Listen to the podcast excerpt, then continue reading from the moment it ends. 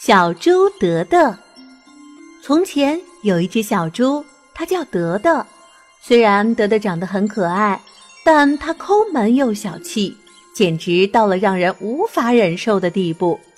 有一次，小猫咪咪正要洗头，突然发现家里没有洗头膏了，就向小猪借洗头膏用一下。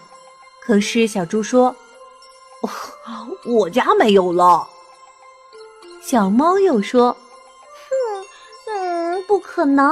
我昨天还看见你家有一大瓶呢。哼，你不怕不使用过期了？我又不能把你的那一瓶都用没了。”但是啊，多多就是不借。小猫生气的走了，好多天都不理小猪。过了几天，因为有的地方受了灾，村子里面组织捐款。大家都积极地交了自己的零花钱，以表爱心。后来，小猫问：“小猪，你交了多少钱呀？”小猪说：“哦，交什么钱啊？交钱干什么？有用吗？有钱留着自己花多好啊！”小猫说：“就几元钱，又不能要了你的命，至于吗？”但德德依然不为所动。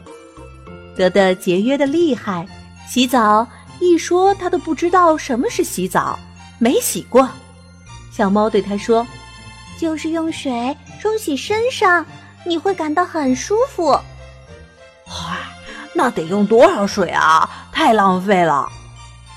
他家的碗啊，从来都不用洗，吃完这顿接着下顿的吃。天哪！